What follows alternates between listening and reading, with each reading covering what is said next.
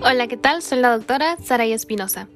Y bien, el día de hoy abordaremos los puntos más importantes sobre VIH en oftalmología, siendo un tema de relevancia media-baja para la presentación de nuestro examen de residencia médica nacional. Sin embargo, un tema de importancia para la práctica clínica. Como introducción debemos conocer que nos estamos basando por completo en distintas bibliografías, las cuales son primordialmente las guías de práctica clínica nacionales, el manual del CTO, el manual del Dr. Prieto, algunos artículos respaldados por la CDC, entre otros cursos revisados. Comenzamos.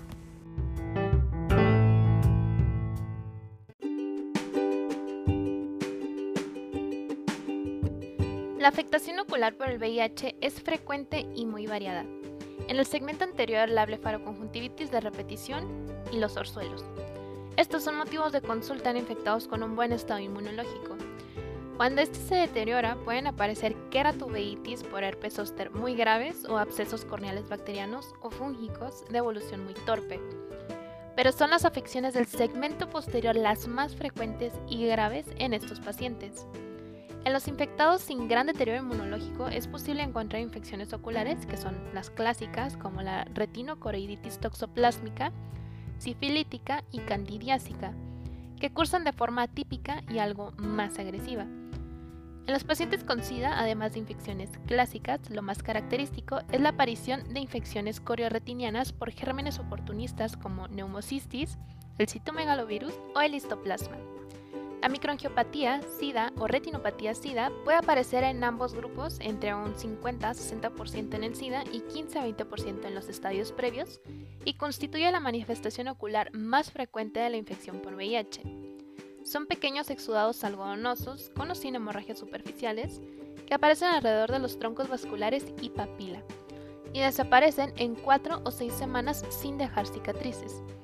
Están producidos por una vasculitis autoinmunitaria y aunque no entrañan mal pronóstico visual, sí denotan deterioro en la inmunidad del paciente. La retinitis por citomegalovirus aparece en 30% de los pacientes con SIDA y constituye la infección oportunista retiniana más frecuente, y la primera causa de pérdida visual y ceguera. La imagen típica en queso y tomate corresponde a una necrosis retiniana edematosa con hemorragias en llama que siguen las arcadas visuales. En ocasiones el paciente puede presentar un cuadro conocido con el nombre de uveitis por reconstitución inmunitaria cuando mejoran sus condiciones inmunológicas al iniciar la triple terapia. Sin tratamiento conduce irremediablemente a la bilaterización y a la ceguera. Responde bien a la administración intravenosa de Foscarnet, Ganciclovir, Sidofovir o a la administración oral de Valganciclovir.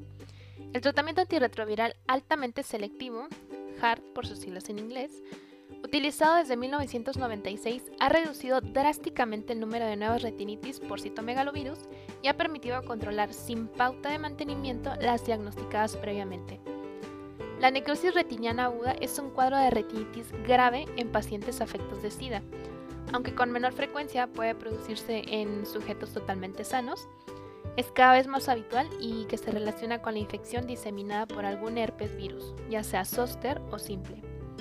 Por otra parte, el 20% de los sarcomas de Kaposi en el SIDA tienen afección ocular, ya sean párpados, conjuntiva y órbita, y la mayoría de ellos en el curso de una forma diseminada de muy mal pronóstico. Finalmente, en el SIDA puede haber aparición de linfomas que afecten a la órbita o de neuritis ópticas atribuidas al efecto del propio virus. Me gustaría que te quedes con estos dos puntos muy sencillos sobre el tema y que lo recuerdes. De entrada es que la retinitis por citomegalovirus es la infección oportunista retiniana más frecuente y la primera causa de pérdida visual y ceguera. Aparece con CD4 menor a 100 copias y la imagen típica en queso y tomate es la consecuencia de una necrosis retinana edematosa con hemorragias en llama. Responde bien a ganciclovir. Nuestro segundo punto es que la manifestación ocular más frecuente en la infección por VIH es la microangiopatía SIDA, que es una vasculitis autoinmunitaria que indica el deterioro inmunitario y se resuelve solita.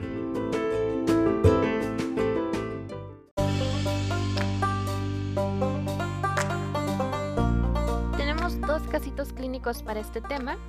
El primero nos menciona, es un paciente de 27 años con infección por VIH e inmunodepresión avanzada, requiere pérdida de la visión bilateral, mayor en ojo izquierdo.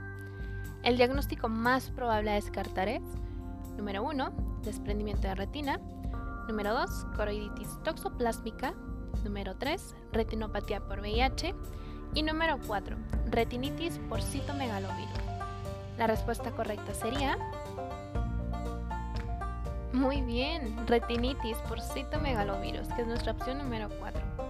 Pasemos a nuestro otro casito que nos dice, la uveitis por reconstitución inmune es una entidad, número 1, descrita en pacientes con VIH, número 2, muy frecuente en pacientes con lupus eritematoso sistémico, número 3, que ocurre en algunos pacientes con sífilis ocular tras la administración de penicilina, o número 4, que ocurre en algunos pacientes con sarcoidosis tras abandonar el tratamiento con corticoides.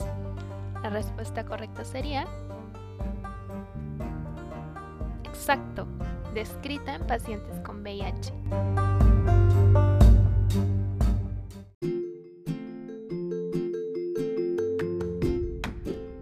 Con esto daríamos por terminada nuestra revisión del tema. Espero te sea de mucha ayuda. Recuerda que donde quiera que se ama el arte de la medicina, se ama también a la humanidad. Platón. No olvides seguirme en mi cuenta de Instagram, arroba md.espinosamx, donde podrás accesar a una liga de descarga de mayor material para tu estudio, ya sea que seas médico en formación, médico interno, o te estés preparando para el examen nacional. Recuerda que el acceso a la información debe ser para todos como gremio médico. Si te gustó el capítulo, compártelo con tus colegas y nos vemos en el siguiente episodio.